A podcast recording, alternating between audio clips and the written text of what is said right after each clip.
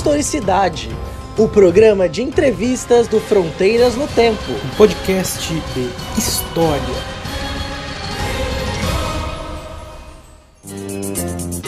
Olá, aqui quem fala é o CA e você está ouvindo o Historicidade, o programa de entrevistas do podcast Fronteiras no Tempo, que trata de história. Hoje nós vamos receber pela segunda vez no programa o professor doutor Rodrigo Cristofoletti, que é graduado e mestre em História pela Unesp Campus de Assis e doutor em História Política e Bens Culturais pelo CPDOC da Fundação Getúlio Vargas. E no programa de hoje nós vamos falar sobre a ação integralista brasileira. Rodrigo, muito obrigado por aceitar participar novamente do Historicidade. Meu querido César, uma, uma felicidade para mim estar tá aqui falando com você, porque já tive a, a, a experiência muito gostosa de conversar com você uh, na, na ocasião com relação ao patrimônio cultural e dessa vez vou falar um pouquinho do que é, me fez é, entrar no, no, no, mundo da história, né? Que foi estudar o integralismo. É, eu fiz, eu tive a felicidade de fazer um mestrado e um doutorado sobre uh, sobre esse movimento político que se tornou um partido político e que depois é, deixou raízes na direita brasileira até os dias de hoje. E então é muito interessante retomar esse, esse contato sobre o integralismo dez anos depois de ter defendido é, a minha tese de doutorado. Foi, foi muito próximo da sua, inclusive, né? É, eu defendi num dia, você no outro, Rodrigo. Exatamente. 10 e 11 de agosto ou foi 11 e 12? Acho que 10 e 11, isso mesmo. 10 e 11, é verdade. Essas coincidências que cercam aí, é. essa, nossa, essa nossa amizade, essa nossa parceria, e é sempre um prazer conversar contigo, né? Porque não é só por amizade, mas também por um respeito enorme pela sua produção, pelo intelectual que você é, esse historiador aí incrível que você é. Eu já queria aproveitar que você tem um assunto, né? É, então conta um pouco para o nosso ouvinte a trajetória acadêmica que te levou a esse tema. Como é que eu cheguei ao integralismo, né? Você sabe que a minha família é do interior de São Paulo, é da cidade de Rio Claro. E Rio Claro é conhecida no mundo dos arquivos nacionais como o detentor da maior quantidade de documentação sobre integralismo disponível no Brasil hoje, que fica disponível no Arquivo Público de Rio Claro. Então, é, em algum momento de férias escolares, assim, logo após a graduação, eu assistindo televisão, vi que estavam inaugurando o arquivo do integralismo em Rio Claro. E aquilo me chamou muita atenção, porque ao longo da graduação eu já tinha uh, lido algumas coisas a respeito. E, bom, na verdade acontece que foi um, um grande lance de sorte que me levou a conhecer esse arquivo, na época ainda no, no Arquivo Público de Rio Claro, que é, propiciou que eu conhecesse nesse a, arquivo uma documentação inédita que não tinha sido estudada ainda sobre o integralismo. O que a gente precisa lembrar é que o, o integralismo, a ação integralista brasileira, é um movimento político que se desenvolve ao longo da década de 1930, é, fundado em 7 de outubro de 32, e tem uma vida é, curta até aproximadamente meados dos anos 1938. Portanto, pouco menos de, de seis anos e meio de, é, de ação é, integralista brasileira, que foi muito documentada, muito estudada, grandes historiadores estudaram esse período do integralismo, mas eu descobri nesse arquivo que o integralismo ele volta no pós-guerra, quer dizer, ele não fica restrito ao período é, dos anos 30. Nos anos 50 ele retoma com uma outra roupagem é, e é exa exatamente esse integralismo do pós-guerra que eu estudo no meu é, no meu mestrado e no meu doutorado. E dentro dessa especificidade havia um conjunto de documentos conhecido como a Enciclopédia do Integralismo, que é um compêndio de 12 volumes que foram editados ao longo de 1957 a 1961, uh, no qual se tentava reavaliar toda a militância do integralismo é, no momento em que o integralismo não fazia a menor ressonância, porque a gente está falando agora de um período democrático. Né? Então, isso são. Já vão mais para quase 20 anos, mais de 20 anos, desde que eu tomei contato pela primeira vez com essa documentação. E de lá para cá, naturalmente, isso desdobrou num mestrado e num doutorado que eu estou retomando agora com essa felicidade de retomar essas conversas sobre o integralismo. Nossa, foi assim que eu cheguei, então... foi assim que eu cheguei no integralismo, dessa, dessa forma meio, meio atabalhoada, meio sem querer, mas que me, me, me potencializou compreender um pouco é, é essa, essa dinâmica que a gente está vivendo hoje, né? essa, essa polaridade absoluta que a gente está vivendo hoje, ideológica ou moral, né? É, sobretudo das pautas morais, ela tem um elemento bastante significativo e que remonta aos anos 30, remonta a esse tipo de direita que o integralismo era. Né? Embora haja muitas diferenças e, e embora haja também muitas similitudes entre aquele momento e hoje. É, pegando, né, pensando nisso que você está falando, né, exatamente hoje a gente vive um momento aqui em pleno século XXI né, de inquietações políticas, é, de um discurso por parcela da sociedade com um viés mais autoritário, que pede intervenções é, militares com um líder carismático, líder semi-carismático no poder, mas para esse grupo um líder carismático, e que pede fim, fechamento de Congresso, de Supremo Tribunal Federal, né, não, não só isso, outras polarizações, é um período muito agitado, um verdadeiro teste para as nossas instituições democráticas, né? E aí, seja, como você tocou no assunto, você falou da questão da direita hoje, né? Eu sei que existe um grupo qual você também faz parte, que é que estuda a direita no Brasil, na história da direita no Brasil, que é um GT Dampu.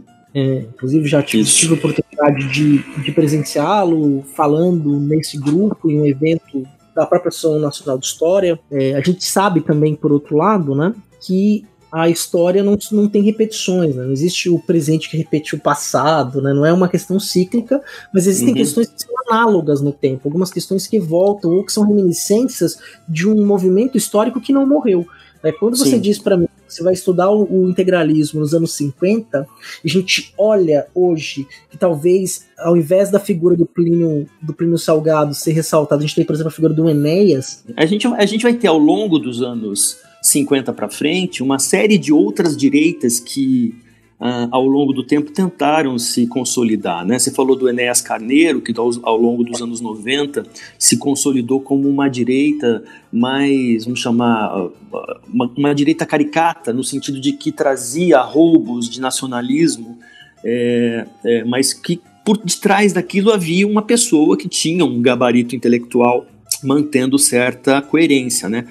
Hoje a gente percebe que a coerência intelectual é, não é um atributo efetivo dessa direita que se coloca no poder. Né? Uhum. É, quando você fala a respeito do líder carismático, eu lembro um pouco daquela frase famosa do Eric Hobsbawm, né, que dizia que em momentos de convulsão social causam momentos de comoção social que abrem flancos para a ascensão de líderes carismáticos. O que aconteceu no Brasil foi um pouco isso, né? A gente teve um momento de convulsão social causado muito em função de um, de um grande é, de, um, de, uma grande teatralização que foi realizada a partir da demonização da esquerda no Brasil, e isso causou uma comoção de grande parte desses 57 milhões de pessoas que votaram nesse tipo de direita, e que é um voto muito mais no sentido contrário à permanência da esquerda do que propriamente um voto de confiança é, partidária ou, ou, ou ideológica, né? ideológica ou de, de plano político. Né? Agora, é muito interessante que a, o espectro é, do integralismo tenha sobrevivido. Né? No final do ano passado, no Natal do final do ano passado, a gente viu que um grupo que se auto-intitulava integralismo, integralista cometeu um atentado, né, jogando um coquetel molotov lá na, na, nas dependências da, é, do Porta, Porta dos, dos Fundos, né? E, quer dizer, e isso retomou uma, uma discussão muito que já tinha é, se arrefecido um pouco ao longo do tempo, mas é, a, a, questão é: quem são esses grupos ou esses grupelhos, esses grupos pequenos que fazem bastante barulho na internet e que se arvoram serem integralistas? Né? É, e essa é uma discussão importante porque se toma é, como integralismo é, algo que não foi no passado. Né? O que foi efetivamente o integralismo? Foi uma. Essa é até a minha própria pergunta para você, para você explicar para o nosso o que foi, quais eram as ideologias, os pontos principais, projeto de Brasil. Exatamente. Eu acho que nos anos 30, o integralismo ele nasce numa tríade de, de intelectuais bastante importante conhecidos, que era o Plínio Salgado, modernista Plínio Salgado, né? o uh, Miguel Reale, o pai, não o filho, né? o filho que. Uhum que formulou o, o, pedido de impeachment da presidente Dilma. É, quer dizer, o pai dele, o, o, o, Miguel Reale, ele foi o número dois do integralismo, era o, grande pensador intelectual Né? É dele que advém o conceito de sigma, né? que é o símbolo do integralismo, sigma da soma, né? por isso integralismo, a compreensão de que havia uma integralidade na, na, na nação brasileira e que, por conta disso, três movimentos espontâneos nasceriam.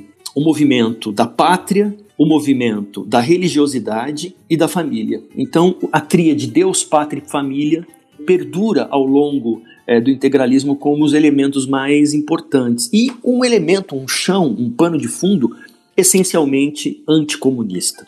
Talvez a única efetiva proximidade direta que uh, essa direita que nós temos hoje tem com o integralismo seja essa difusa compreensão do anticomunismo, porque não se compreende efetivamente o que é o comunismo ainda hoje. Né? É uma bandeira uh, de antípoda, de, de, discussão contrária, mas não se compreende o que, é o objeto. Então, o integralismo, ao longo desse período, ele teve ah, na, sua, na sua faceta dos anos 30, é, uma penetração popular muito grande, é considerado o primeiro grande partido é, nacional. É, as estimativas mais uh, benevolentes dizem que perto de 700 mil a 1 milhão de pessoas se filiaram ao partido. Hoje a gente sabe que essa cifra é muito inflacionada, talvez no máximo 300 mil pessoas tenham é, efetivamente se filiado ao partido, mas era uma, uma adesão ideológica é muito compreensível nos anos 30. Né? Nos anos 50, o integralismo ele muda, porque a dinâmica democrática do pós-guerra exige que você não tenha mais a sua roupagem uh, uh, com características fascistas. Né? O integralismo. O integralismo sem individualidade, né? Exatamente. E essa dimensão do fascismo foi muito é, esteve muito próxima à, à, própria dimensão ideológica que o integralismo implementou. Ah, há uma corrente historiográfica muito contundente no Brasil de que que afirma o integralismo ser o, o fascismo brasileiro. Mas há suas nuances, é importante que se uhum. diga, né, há suas nuances. E hoje a gente chega muito mais com uma sombra do que foi o integralismo do que propriamente a dimensão nacionalista, religiosa, anticomunista, né, que o integralismo teve ao longo da sua trajetória. É, então, é, eu acho que é interessante tudo que você está falando, né? Então, a gente perceber né, como no tempo a gente vai ter um movimento que surgiu nos anos 30, como ele vai ser relido nos anos 50, com algumas reminiscências ou uma uma releitura bem da alta modernidade, né, que você pega um elemento do passado, traz para o presente, faz uma leitura dele ao seu ponto, sem necessariamente ter essa vinculação com o projeto inicial do passado, quer dizer, ele Perfeito. vem muito mais como justificativa do que como necessariamente adesão própria ou com Exatamente. o mesmo sentido e significado, né? É, é o que eu costumo falar na minha análise sobre a enciclopédia do integralismo, eu concluo que uh, o integralismo dos anos 50 acaba aderindo muito mais a um, êxito, a um êxodo do que um êxito do integralismo. Porque uh, o que, que acontece? É que os grandes nomes do integralismo acabam saindo do movimento. A, a aderência acaba perdendo a força. E essa aderência acaba é, dando oficialidade a uma outra direita, a outras direitas que vão redundar depois na UDN e também vão redundar nos, é, no, no, no no, no governo militar. Então, é interessante perceber que o integralismo ele teve uma força política de penetração ideológica muito grande nos anos 30. Ele tenta uma retomada nos anos 50 a partir do, do Partido de Representação Popular, que é a sua, vamos chamar, sua vestimenta é, é, a paisana né, é, do integralismo, é, mas também não tem uma sobrevida muito grande e os arroubos de nacionalismo, de religiosidade, de anticomunismo do integralismo acaba perdurando ao longo é, das, das últimas décadas. É, e o grande, o último grande suspiro dessa direita tinha sido nos anos 90 uh, é, o PRONA, o, o, Partido de Renovação do, do Enéas Carneiro. Carneiro, exatamente, e que ficou guardado durante quase duas décadas e que retomou efetivamente uma, uma dimensão, vamos chamar, mais caricata, e, e que, mas ao mesmo tempo que caricata, comunicando muito fortemente com aqueles que tinham a mesma percepção política. Né? Então a gente vê o que explica esses 57 milhões de pessoas terem votado numa percepção é, de um plano de governo inexistente era exatamente o anti governo que estava em voga. Então é uma, é uma, é uma dimensão histórica muito complicada de se, de se compreender nesse momento. Né? Agora, na história não há ucronias, né? Que são ucronias? Não existe o ser, né? Ah, o que será que seria se não fosse do jeito que foi? A gente não consegue estabelecer essa conexão de ucronia dentro da história, né? É, o que a gente consegue compreender é que há, há roubos é, de uma direita que está fugindo do, da caricatura e está caindo efetivamente num elemento cada vez mais reacionário, num, num movimento cada vez mais é, autoritário é, nesse país. Né? Então, eu acho que se a gente estabelecer uma conexão entre o que foi o integralismo nos anos 30, a figura do Plínio Salgado, um grande intelectual, e essa direita que a gente vê hoje no país, é, no governo e no poder, há uma distinção muito grande e é quase uma, uma, uma percepção que a direita ela se pluralizou, né? E essa pluralidade deu nisso que a gente está vendo hoje. Sim, é um, é um, é segmento do que a gente vai chamar de direita, né? Porque existem outros uhum. né, atualmente, uma direita mais democrática, né, que vai ali, que quer instituir pautas liberais, pautas uhum. é, econômicas muito, às vezes, similares ao que está sendo feito, só que dentro de uma perspectiva de um jogo de negociação democrático, de negociação política, como a política deve ser, né? Que deve Perfeito. ser um jogo ali de ganha-ganha, uhum, abre mão uhum. de um uhum. lado, ganha do outro, que é faz parte da democracia. Né, e que é. é muito claro. E aí, e acho que é bem interessante. Você tá falando, você fala, isso vai me remontar a uma outra questão a gente tem o surgimento do, do, integralismo oficialmente num período em que nós estávamos no governo provisório do Vargas. Perfeito, e, e um governo que não era democrático. Né? Inclusive, uhum. você tem um, uma convulsão em São Paulo, né, uhum. em que é elite paulista que tinha um projeto econômico nacional, é, que negociava com outras elites em outros estados, né, em uhum. Goiás, é, no sul. Então você tinha. E que, e que, patrocinava essa ideia de locomotiva do país, quer dizer, é, o embrião da, da condição do, da locomotiva paulista, ou paulistana, nasce dessa dimensão, né? Então, o realmente... integralismo também surge por essas terras, né? Também surge aqui em São Paulo, né? Sem dúvida, não. O, o integralismo ele nasce fundamentalmente é, a 7 de outubro de 32, é um fruto tanto paulistano quanto carioca, né? Primeiro há é, negociações de Plínio Salgado com as faculdades de Direito de São Paulo e do Rio de Janeiro, e o grande e, uh, grupo inicial do integralismo advém desses, dessas universidades, desses, dessas faculdades de Direito, né? e o foco fundamental do integralismo nasce em São Paulo. Né? Claro, vai ter uma penetração muito grande no sul do país, é, a adesão é, das, das, das, dinâmicas políticas do integralismo vai ter um chão fértil no sul do país, mas o sudeste vai ser também um, um espaço no qual o integralismo vai se, vai se desenvolver de maneira bastante presente, inclusive do ponto de vista de tendo vereadores, prefeitos, né, no interior de São Paulo e, e outros lugares do sul do país, por exemplo. É, você teve até algumas figuras, né, que é interessante. A gente até abordou, Marcelo e eu abordamos isso no episódio do Fronteiras no Tempo. O João Cândido, que foi líder é. da, da revolta da Chibata foi integralista Sim. nos anos 30, né? É, na Era verdade, uma que... houve, uma, houve uma, uma adesão por parte de grande parte é, daqueles que estavam se formando naquele momento, né? Não só o João Cândido, se a gente for passar é, o próprio padre Helder Câmara, que depois vai se tornar o famoso Dom Helder Câmara, né? Jeová Mota, é, Severino Sombra, é, o próprio Gustavo Barroso, que vai ser um intelectual importantíssimo dos anos 30 aos anos 50, o primeiro é, é, presidente do, do presidente e, e, vamos chamar assim, mentor intelectual daquilo que venceu o Museu Nacional. Então, é, de uma pujança intelectual muito grande e que naquele momento, nos anos 30, acabou fazendo a cabeça de muita gente, né? Que, como eu, eu, eu avalio na minha tese, é muito mais um propósito de êxodo de, do que de êxito, né?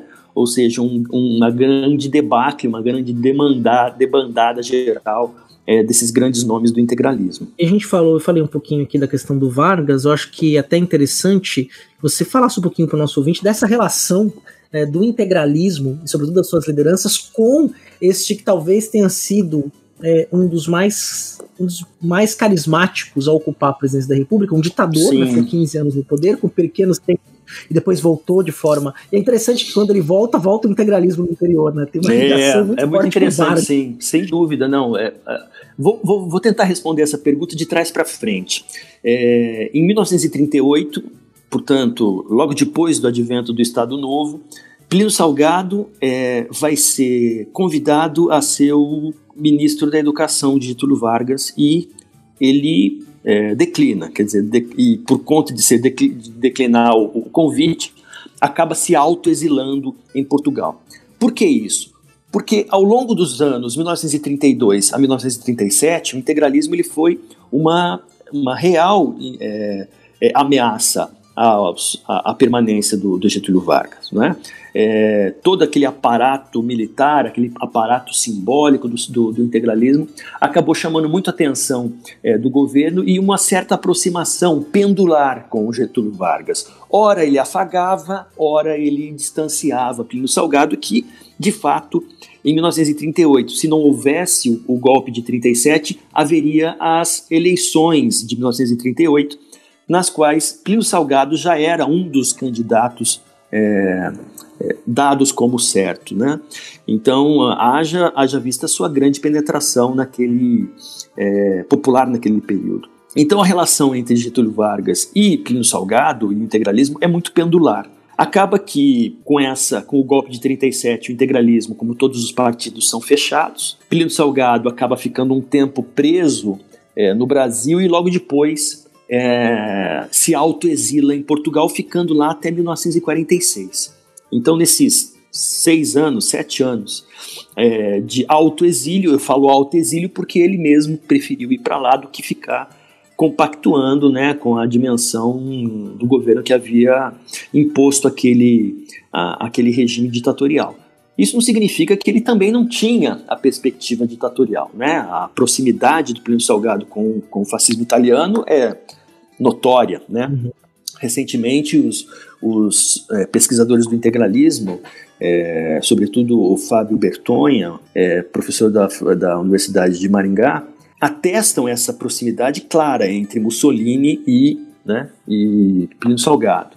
Então, eu acho que é uma, uma dimensão cada vez mais estudada e cada vez mais compreendida. Né? É, o fato é que hoje há um reboque, há um, um revival, vamos chamar assim, do integralismo, é, patrocinado por grupos da internet, por pessoas jovens, entre os seus 20 e 30 anos, e que, ao não fazer uma leitura efetiva do que foi o integralismo, readaptam esse integralismo a um mundo de hoje.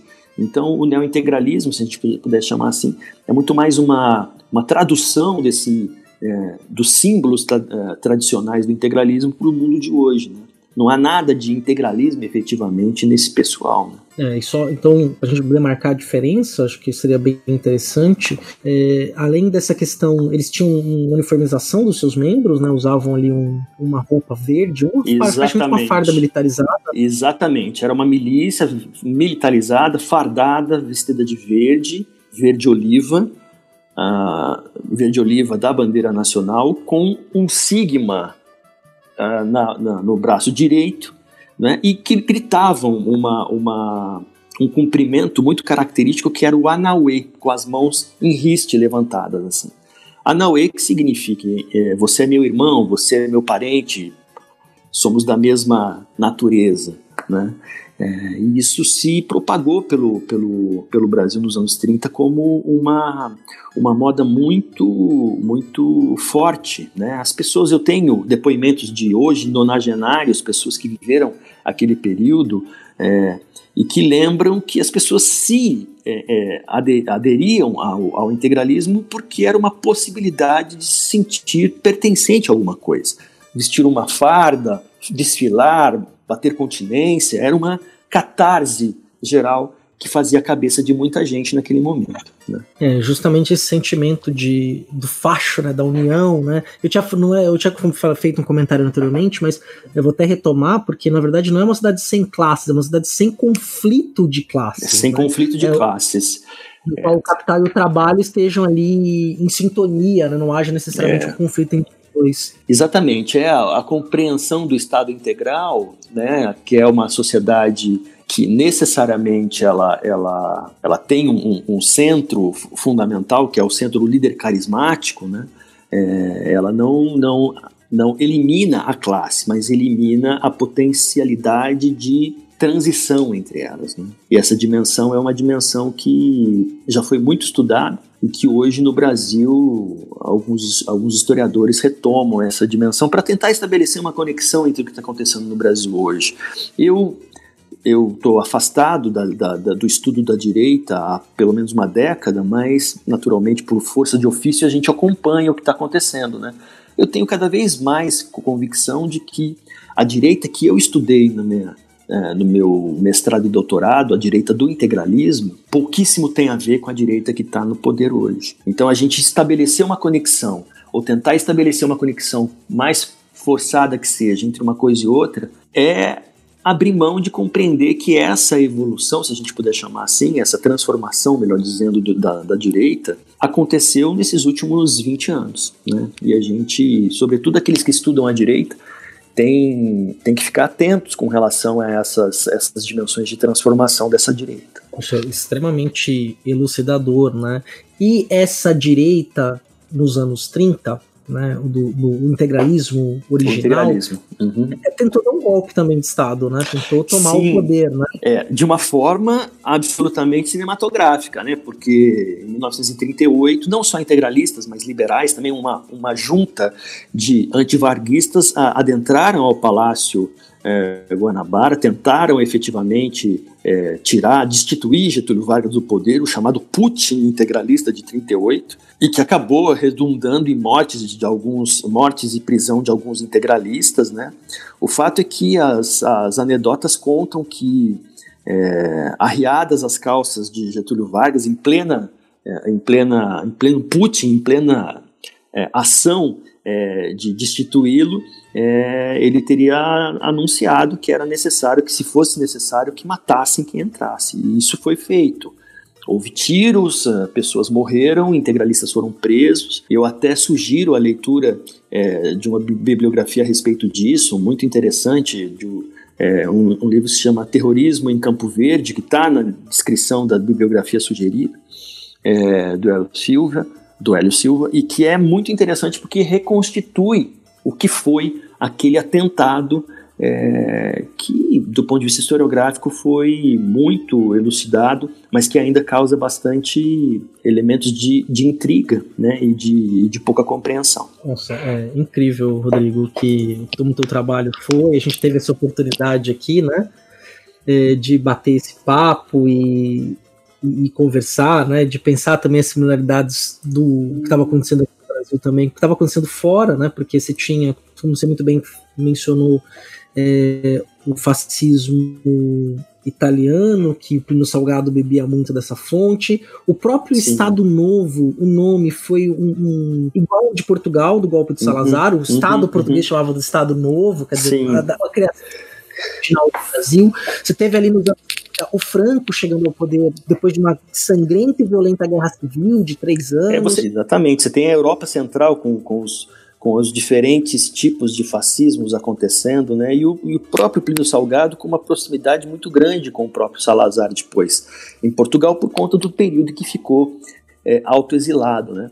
Então a gente vai ter uma, uma, uma percepção de que o Brasil naquele momento estava reproduzindo muitas vezes ou pelo menos refletindo em grande parte uh, uma ideologia que tinha chão, terreno e muita adesão na Europa, né? É, é por isso que os, que os, os historiadores do integralismo, é, grande parte deles, a maioria, é, corroboram a compreensão de que o integralismo foi, de certa maneira, uma faceta fascista é, nos anos 30 aqui no Brasil. Né? Rodrigo, só tenho a agradecer por essa conversa que a gente teve novamente aqui. As portas do Fronteiras do Tempo, Historicidade estão sempre abertas para você. A gente pode voltar a conversar de outros temas, voltar a conversar sobre patrimônio, que é o que você vem trabalhando hoje em dia, né? Que é a sua sim, sim. dedicação mais especial à, à pesquisa. Então, falar dos novos projetos, das novas descobertas. E fiquei muito feliz mesmo de conhecer mais o teu trabalho é, por meio dessa conversa. E tenho certeza que o nosso ouvinte também tenha ficado satisfeito. Muito bom, César. Você sabe que eu tenho maior admiração por você, pelo seu trabalho. Eu acho que você é um pioneiro na questão do podcast nesse país. É importante que a gente sempre diga, né? Já faz anos que você vem trabalhando com isso. E eu quero agradecer a possibilidade de retomar um pouco de, de memória né, essas discussões sobre o integralismo. É, devo dizer que hoje há no país grandes especialistas trabalhando com isso. Eu fiz questão de cuidadosamente deixar uma bibliografia muito contemporânea com relação a isso para quem quiser é, acessar. E eu queria dizer para você que o meu ponto de vista, que pode parecer em certa medida impressionista com relação a isso, na verdade é, é um pouco a leitura do que a gente faz no nosso contemporâneo. Né? Embora eu não seja hoje um ativista é, com relação à leitura da direita, eu me preocupo muito com o que a gente está vivendo e, em certas medidas, eu vejo similaridades com que similaridades com o que aconteceu uh, em tempos atrás. Guardadas as proporções, eu acho que a gente tem hoje muito mais condições de compreender o que é essa direita do que nós tínhamos nos anos 30. Né? E é engraçado, de né? Uhum. Que é uma reflexão e é uma questão que talvez você consiga, é uma impressão que eu tenho, mas talvez você consiga esclarecer. Eu não vejo, por exemplo, e não estou enaltecendo, tá? É, pelo contrário. É, mas eu não vejo, por exemplo, o integralismo atacando as universidades. Não, não há. Universitário, é. né? Um anti-universitário, né? O staff e, a, e, e, e o estofo intelectual uh, dos uh, integrantes ou dos representantes da direita de outrora é, é inimaginavelmente diferente do que a gente tem hoje. Se a gente pegar os ministérios e se a gente pegar a, a linha de frente é, dos intelectuais que se arvoraram de direita nos anos 30, nos anos 50, é, mesmo nos anos 60 e 70, a gente vai perceber que, infelizmente, a gente efetivamente está vivenciando uma era de mediocridades. Né? Quer dizer, não é só a adesão por um absurdo que é, é a, a prevalência da truculência, é, é, é para além da prevalência da truculência. Né? A gente está vivendo efetivamente um, um, período em que a banalidade e que, a, e que o, o escárnio é, se consolidaram e vem se consolidando. Então eu acho que a gente efetivamente conhecer a história da direita no Brasil nos ajuda inclusive a perceber que é inimaginável que a universidade pública nesse país seja tão alvejada como tem sido. Né? Então eu acho que essa sua lembrança é muito pertinente e faz jus ao que a gente está vivendo hoje. Obrigado, Rodrigo. Desejo aí um ótimo trabalho na Universidade Federal de Juiz de Fora, onde você está no Departamento de História e na pós-graduação também, não é? Na, na pós-graduação em mesmo. História da Universidade Federal de Juiz de Fora, uma universidade muito importante no nosso sistema universitário com grande contribuição à historiografia brasileira e nacionalmente.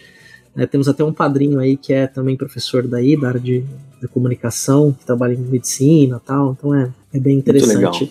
Fica a lembrança para ele aí. Fica assim. Meu querido, é o seguinte: é, então, para quem quiser conhecer um pouco mais sobre o integralismo, é, a gente tem uma, uma bibliografia sugerida aí. Grandes é, historiadores hoje têm se debruçado nesse, é, nessa questão. É, é importante que a gente chame a atenção de que Estudar a direita no país hoje é um, é um exercício de história do tempo presente, porque a gente está vivenciando isso, né? Já se foi a época em que a gente falava que quanto mais distante o objeto, mais história é. Né? Eu sou um entusiasta do, da compreensão da história do tempo presente, eu acho que a gente tem que ter o estatuto é, é, epistemológico disso muito claro e que a gente tem que abrir um pouco a nossa compreensão para outros tipos de história que não sejam as tradicionais. Então, Quero te agradecer muito. Me coloco disponível para a gente poder bater esse papo, que é sempre muito legal revê-lo e conversar com você. Com certeza, Rodrigo. Já está feito o convite, vai ser garantida a sua participação aqui em outros momentos. E ouvinte, não sai daqui, que ainda tem uns recadinhos rápidos no final. Vou agradecer novamente ao meu amigo, historiador extremamente competente, Rodrigo Cristofaletti. Até daqui 15 dias no Fronteiras no Tempo. Fica aí que tem recadinhos. Abraços!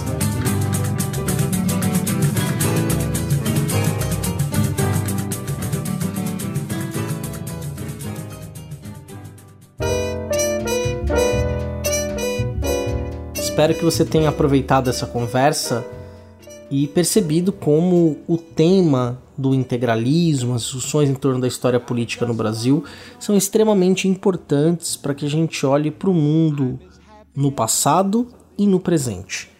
Claro que ao olhar para o presente a gente tem que fazer reflexões mais profundas, não acreditando que seja uma repetição ou mais do mesmo, mas entendendo as transformações ocasionadas pelo próprio tempo e pelas transformações da sociedade. Se você gostou desse episódio, quer comentar, quer conversar, quer ampliar a discussão, você pode ter alguns caminhos, né? Você pode, o primeiro deles é ir lá no portal Deviante, no post desse episódio, ou no fronteirasnotempo.com, qualquer um dos dois, nós agradecemos de toda forma, e comentar no post do episódio. Eu não sei se você sabe, o Fronteiras no Tempo tem duas casas. O fronteirasnotempo.com, que é a nossa casa original, e a nossa casa principal, que é o portal Deviante, que é um portal de divulgação científica que conta com 10 podcasts em casa. Né? Temos aí excelentes companhias e o nosso irmão maior, irmão mais velho é o SciCast, porque a ciência tem que ser divertida. Então, vamos lá. Então, se você gostou, comenta no post,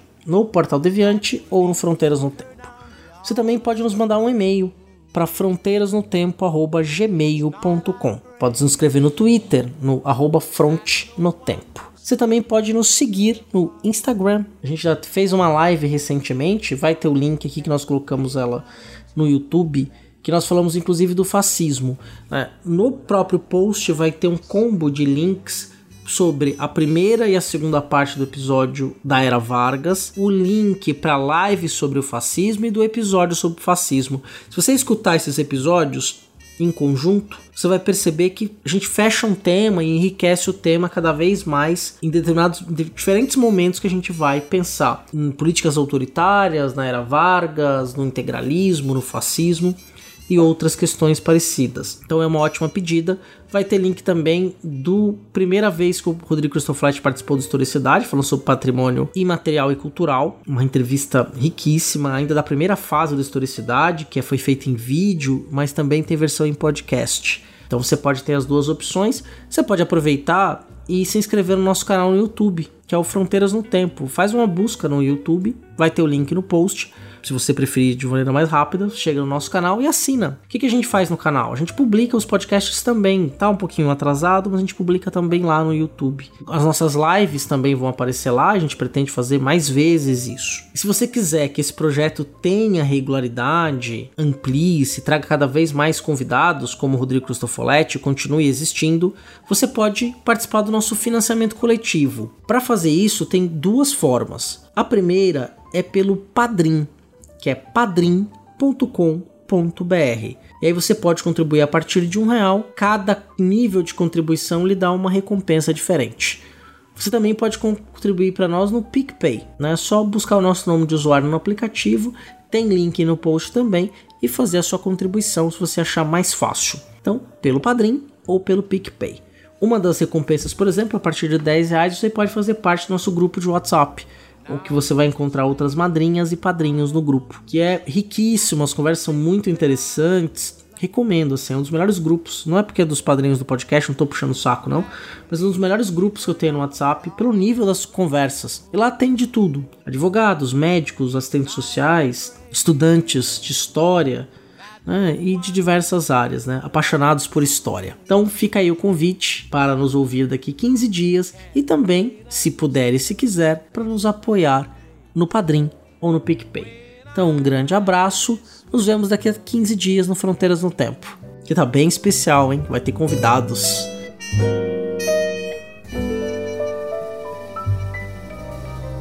Este programa foi produzido por Mentes Deviantes deviante.com.br. Este programa foi editado por Tapcast. Edições e Produções de Podcast.